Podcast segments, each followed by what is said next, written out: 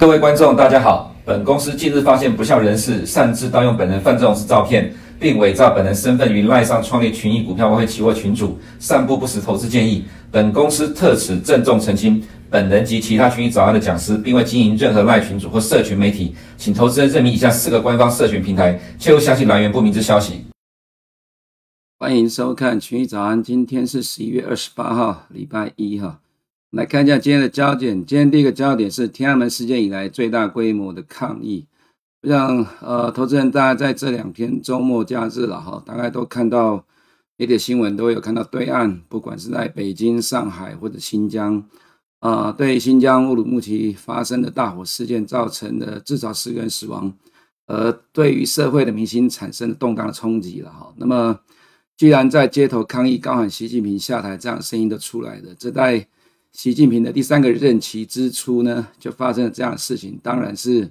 呃不能够小看的哈。所以中国的近期因为疫情的封控所造成的动荡，中国社会大概也快受不了了。这个呃这个被挤压这么久的时间呢，呃看起来快要到引爆的一个状态了。所以呃在上个礼拜呃中国帮我宣布降准，让民币人民币的贬值之后呢，到目前为止，今天早上早盘到现在来看了哈。我们可以看到这是离岸呃离岸人民币的现货的走势。那么在刚刚大概五分钟之前，呃，人民币盘中已经贬值了大概零点八四 percent，啊，这个是造成呃这个是代表就是说市场对于现在中国的动态，呃，看起来还是非常的不乐观，所以造成了人民币的贬值。那当然，其实任何的事件都会有金融工具去做出相对应的反应，所以今天人民币的下跌，自然就代表的呃市场会去，尤其又是。呃，中国的政治事件呢，所以这会使得避险的买盘啊、呃、去转向买进美元，所以美元应该今天会是有反弹的。目前的呃现货美元就是小呃小幅的上涨到零点二零点三个 percent，那这个状况呢也会使得呃这个美债殖利率哈，我们认为是会呃对不起是会下降的，我是会下跌，因为会有呃买盘去买美债来避险的哈。这里大概是写错了，这边提一下。那原油的部分自然也会受到影响，因为中国是现在全球最大的原油进口国。中国的防疫风控升级啊，虽然说之前才有所谓的呃放宽的一个状况，不过呃放宽之后疫情扩大，反而使得各地风控不断的加码，中国的政策互相矛盾，呃，所以这个状况也使得原油的价格涨不动。上礼拜五，呃，不不管是布兰特或美国原油价格都下跌了。目前的亚洲时段原油仍然是持续的弱势，这都在反映。呃，中国的弱势，那中国的这个状况呢，会不会影响到全球经济？当然会了哦，因为毕竟中国现在是全球第二大的经济体。但是对于美国的呃市场影响来讲的话，我们更要觉得短线上来看是还好了。不过投资人就是密切关注呃中国的动态。那么我们也记得在上周提到说，下华尔街的投行都纷纷的看好港股跟 A 股了哈。但是我们对于这个看法是持呃反向保守的意见啊，到目前为止仍然没有改变，因为。华尔街投行是用极其低的关系，积累了两年的一个因素去看好呃这个中国股市。不过，中国股市之所以会下跌，呃这么长的时间原因，最主要就是来自于呃风控不断的持续维持这么长一段时间，造成中国经济的下滑。所以风控没有解除之前，中国放弃清零政策之前，中国股市大概很难有所表现了哈。再我们看第二点的部分呢，Power 本周是不是会再一次的震撼市场？在十二月一号凌晨的两点钟，也就是这个礼拜四的凌晨呢，Powell 会对于美国经济前景再度的发表谈话。那么，其实我们可以回顾这下半年哈以来了哈，美股两次的反弹，六月谈到八月之后呢，八月二十六号 Jackson Hole Powell 对于市场重重的锤了的打了一个耳光，使得美股一路跌到九月底。那么九月底谈到现在谈了两个月，是不是 Powell 会有再一次类似的动作？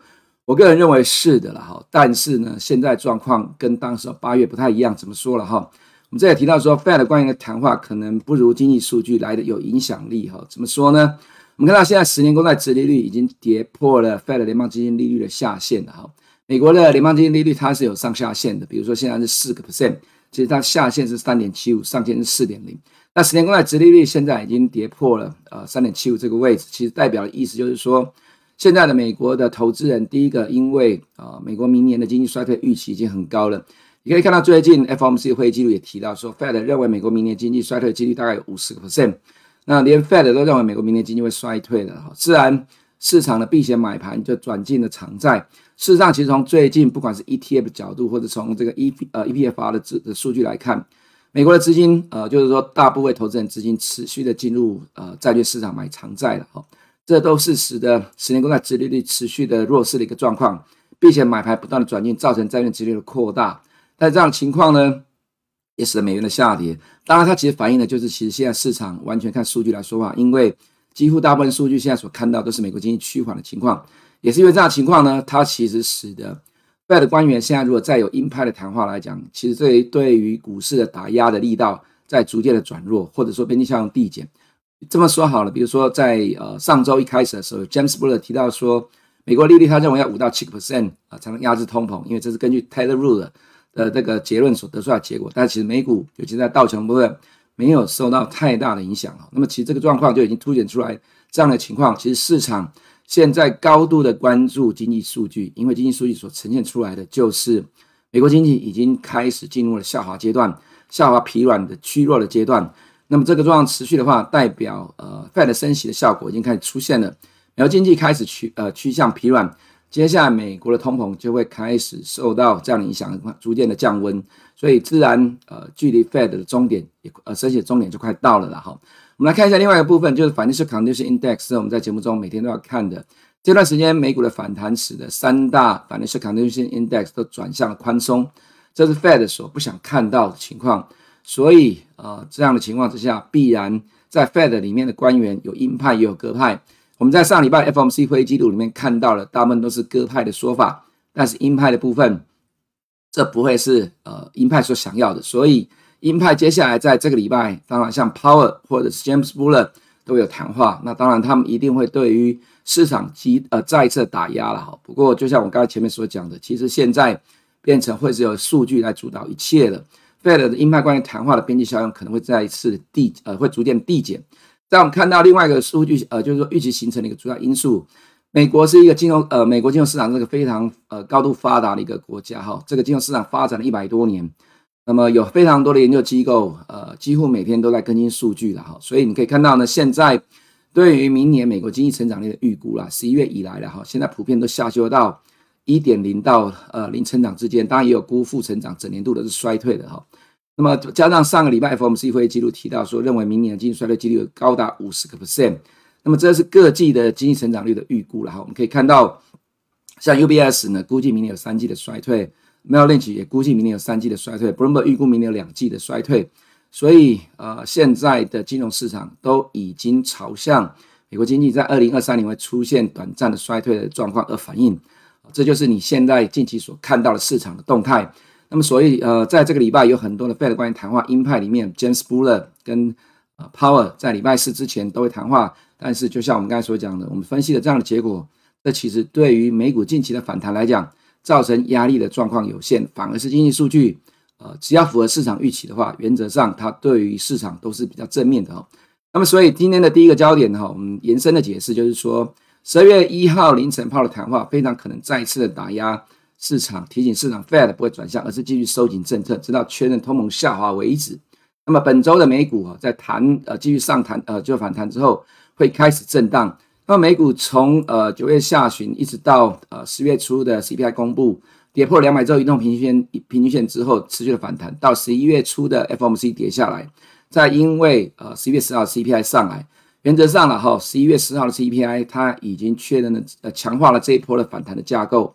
那接下来就是要看市场的动态，这个市场动态指的就是经济数据而定的了哈，Fed 官员的谈话相对上影响有限，再来就是。美股一反弹呢，金融环境宽松会引来 Fed 鹰派持续打压的美股，但已经难打消升息尾声的预期，因为终点利率大概就在五到五点二五个 percent。那么现在这个状况来看，就是在明年的上半年第一季或者是第二季就会见到高点的。市场提前在做反应，原本比较早之前九月之前，我们认为明年第一季就是升息的高点，那么最糟的状况会在明年第一季。那实际上本来在当时候就很多人认为，很多美国的大咖都认为说明年第一季是最差情况。不过，在近期的状况演变之后，市场提前在目前这个时间点进场去布局卡位明年的升息终点，好，这是市场不断的呃去提前反应，也是非常有效率的一个状况的展现。那么再来就是我们在上周所提到的，本周经济数据只要符合预期，都是较前月下滑。美国经济持续的趋软，对风险资产持续有利，资金会持续的买进长债避险，就形成了近期的状况，债券殖利率持续的下跌哈。那么本周的经济数据有在明天晚上凯斯奇的房价指数、消费者信心指数、呃消费者信心指数。那么十月三十号 ADP 的就业跟就职缺，那么十月一号 PCE，还有首次申请失业救济人数、ISM 制造业指数。礼拜五呢，非农就业人口、失业率跟平均时薪的状况。我们看到先看一个重要数据，就就职缺了哈，预期是一零一千零三十五万个机呃工作机会，呃，只要符合市场预期，它是较前面下滑。原则上来看，在目前美国经济持续下滑的状况中，这个职缺数应该会逐渐的减少，呃，所以我们认为说，只要符合市场预期，它都是呃市场欢迎的。也就是说，其实对多头来讲，它是市场欢迎的部分。再次凯斯席勒房价指数了哈，预期是十点四五，前期是十三点零八，也就是说。房价上涨，年增率在趋缓的，这个当然有助于未来的租金年增率呢，在呃现在或者明年第一季见到高点，这个也是市场欢迎的一个状况。再说 ADP 的就业变动，十一月的数据呢，前期是二十三点九万人，市场预期是二十万人。啊，这之前我们大家说过了哈，美国的失业率已经到达充分就业失业率的，到目前这个阶段来看，要再持续的大幅增加有限的哈，只要符合市场预期，就代表着。美国的就业市场虽然是火热，但是动能已经在趋缓的一个状态。艾森制造业指数预期四九点八，前期五十点二，都是较前期下滑。这数据如果趋缓的话，仍然是市场欢迎的。当然，重点就下周五的非农业就业人口跟失业率的情况了哈。预期二十万人，前期二十六点一万人，只要符合市场预期，都是趋缓。当然，另外一个平均时薪预期四点六，前期四点七，也是趋缓的情况。所以我们会在上周二提到说。未来的经济数据都对于市场有利了哈。那当然，这里我们也重复在讲，Powell 在十月三号 FOMC 之后提到出，希望未来利率高点要让美国出出现实质的正利率的情况。如果是这情况来讲的话，那么在礼拜四的 PC 一旦是符合市场预期，市场对于明年的终点，呃，就利率的终点会再继续的往下调。这当然都是反映出呃出来对于美国市场都是比较正面的状况。那么，申请预期呢？呃，反映在 CME 里面大概都有降低的哈。我们看到三月，呃，升一到两码几率也最高，这其实就是最高就是来到五点二五。那么五月呢，也是五点二五。那么其实意思就是说，五点零到五点二五，现在是市场认为的利率的终点，大致上是确定的。如果礼拜四的 PC 一旦是符合市场预期的话，那么在三月跟五月的申请预期应该会再继续的往下掉。那么在之前我们也看到 OIS 啊，不管是从九月到十一月。近期降息的预期都在持续的扩大，这就反映在前面所看到的各券商或者机构对于明年下半年美国经济衰退的预期越来越强烈，也是因为这样的关系，所以使得现在金融市场提前在做反应的哈，十年公债殖利率持续的跌下来，跌破了 Fed 联邦基金利率的下限，这就是为什么这一波呃美股能够反弹的原因了哈。这个状况仍然在持续强化中，当然短线谈了这么多，总是会有震荡，因为本周抛要谈话加上。中国的政治事件，呃，本周在短线涨多之后震荡，本来就是一个正常的情况了哈。那么另外一个，当然市场会去乐观，原因是因为即使 p o v o k 时代还是有被迫降息，因为当经济成长率出现衰退之后，总是要被迫降息支撑经济，所以这也是为什么现在市场有恃无恐。那这也是呃反弹能够持续的原因了哈。短线涨多总是会震荡，不过就看本周经济数据，如果持续疲软下滑的话，原则上这个反弹。还是会持续的哈，没有呃，暂时不会结束。另外，我们看就是点阵图，上周我们所提到的情况，十二月呃会调高点阵图的呃在明年终点的预期哦。不过这个已经没有办法推高每年的呃美国的债券殖利率，尤其是十年公债殖利率的哈。原因是市场的避险买盘正在不断的转进债券哈。那么公债价格也从低档弹上来了。这部分呢，未来会怎么走？我们个人倒觉得说，随着事件状况的演变，加上数据的演变。呃，美国公债应该会持续受到呃大可呃就是大部分投资人的青睐。当然，我们看到从固定收益的角度来讲，其实近期一个月，呃，从美国的债券型的 ETF 哈，增加了四百二十三亿美元，你大家都可以看得出来，这过去三包括三个月买进了七百二十七亿。那么如果说看里面的细项哈，过去一个月里面买高收益债跟这个投资级的公司债买的金额最多了，买了五十五亿跟四十亿，前十名的。呃，这些债券 ETF 就买了两百三十一亿了哈，所以你去比对这一个月里面来看，前十名就占了大概差不多一半。当然这里面也有去买呃这个长债的部分，所以其实现在的市场资金大概纷纷的都在转进债券，都在赌呢。呃，债券已经见到低点了哈，那到最终会不会再被修理，其实是边走边看看市场的状况演变。它原则上，市场已经在提前预期明年下半年衰退，在做布局的情况，这就是目前金融市场的动态。要去改变这样的动态，当然就是要有更大的事件发生。所以我们也只能边走边看。至少到目前为止，在目前的市场状况都在呃朝向 Fed 的升息到达末段的一个状况。那么也就是也是因为这样关系呢，美国跟其他国家利差、呃，目前看起来最近至少在欧元跟日本的部分利差有在逐渐的缩小。那么如果说看到 SS Management 的这资产管理公司对于美元的部位来讲是大量增加空单，虽然说资产管理公司呃长期来讲对于美元的看法不见得是对的，甚至可以说长期来看是错的，但这其实反映出来是近期的美元转弱，其实跟这部分应该有比较大的关系，因为我们看到了另外一个部分是总部位来讲，从最高的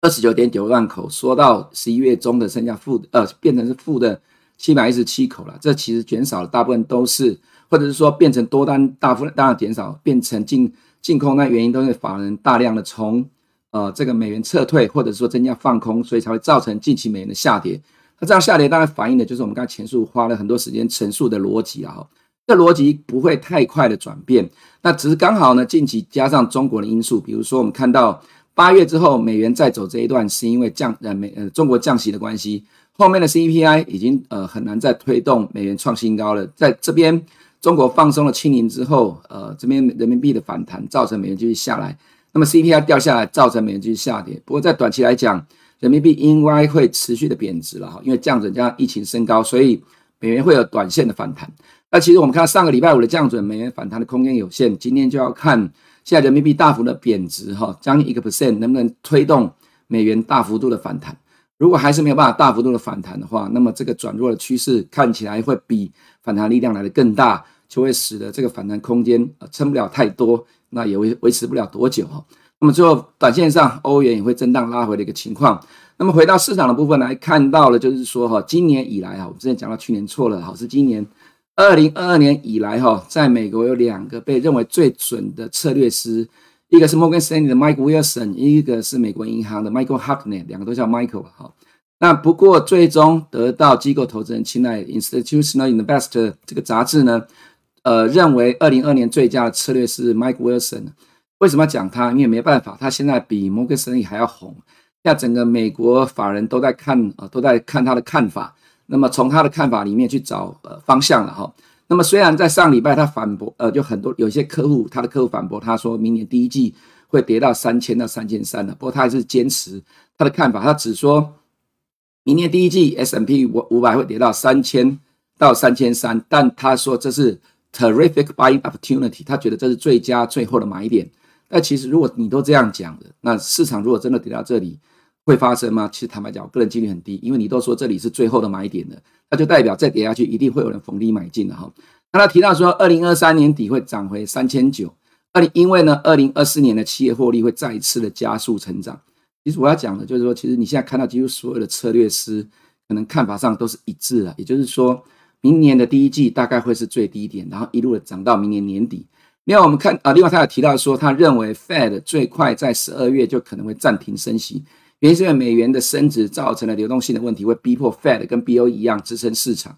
所以我的意思就是说，其实坦白讲，在上个礼拜 FOMC 的会议记录面有提到说，要注意英国的债市之前出现的状况，呃，BOE 的救市的举动。坦白讲了，其实我认为，虽然说在之前 John Williams 上个礼拜有提到说，不要认为出现了金融风险，Fed 就必须要去拯救市场，因为打压通膨才在才是最主要的任务。坦白讲，我不觉得了哈。我觉得如果真的再次发生类似的状况，Fed 还是被迫要出面救市了哈。这是为什么？Michael Wilson 认为说，Fed 最快十二月就会暂停升息。大家都知道，呃，十二月有什么状况？那这个状况呢，也就是我们常常在讲的灰犀牛。既然市场都预期可能会发生这个状况，Fed 也在做准备。那如果真的发生了，当然 Fed 呃基本上原则上就是会被迫进场了。再就是美国银行策略师刚刚提到 Michael Hartnett 提到说，二零二三年全球经济会出现轻度的衰退。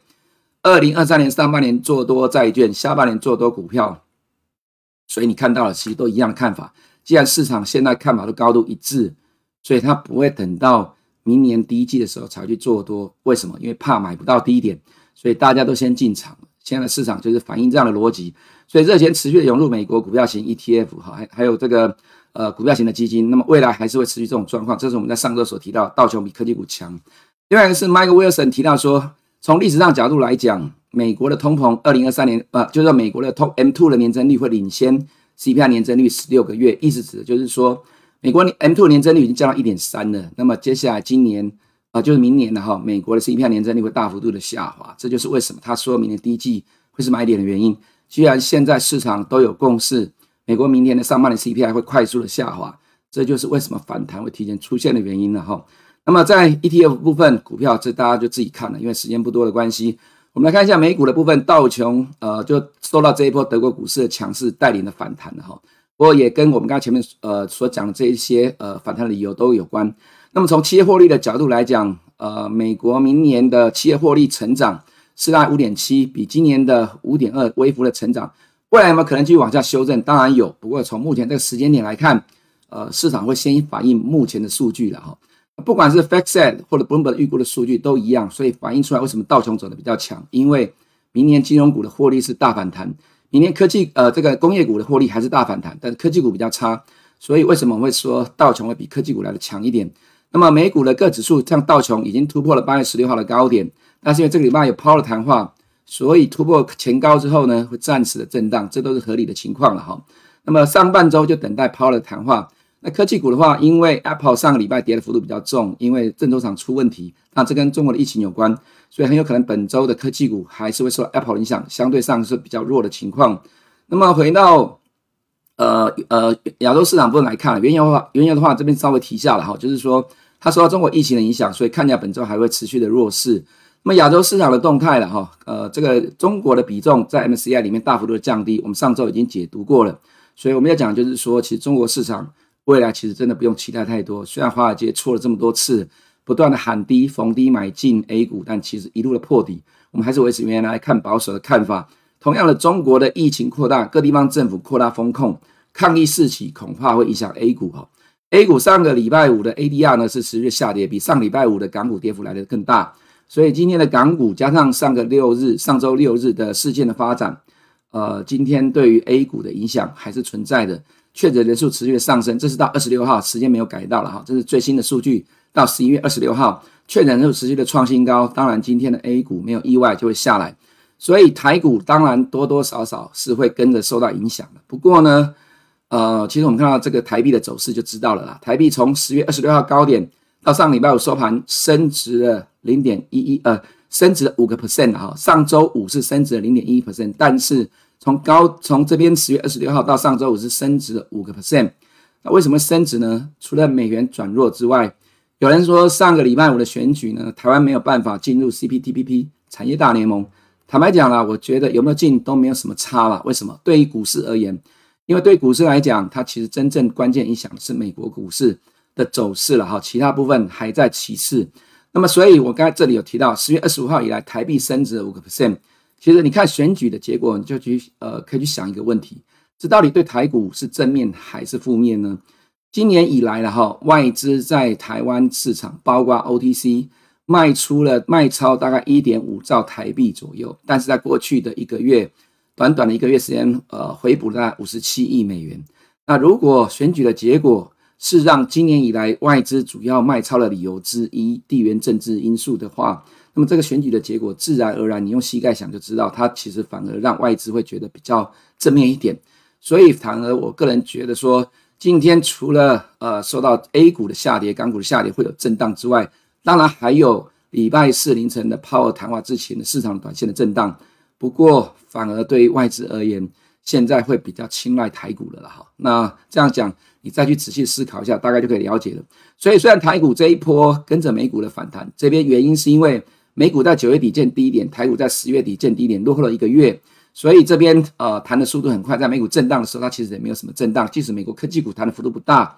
但是台股还是能够弹得动。那么台积电呢，这一波反弹的三十三 percent，跟上了 SARS 这一波的反弹三十五个 percent。不过短线上来讲都是要震荡。原则上，现在的市场反映的呢，都是在股市投资的逻辑、经济数据的逻辑。现在来看的话，呃。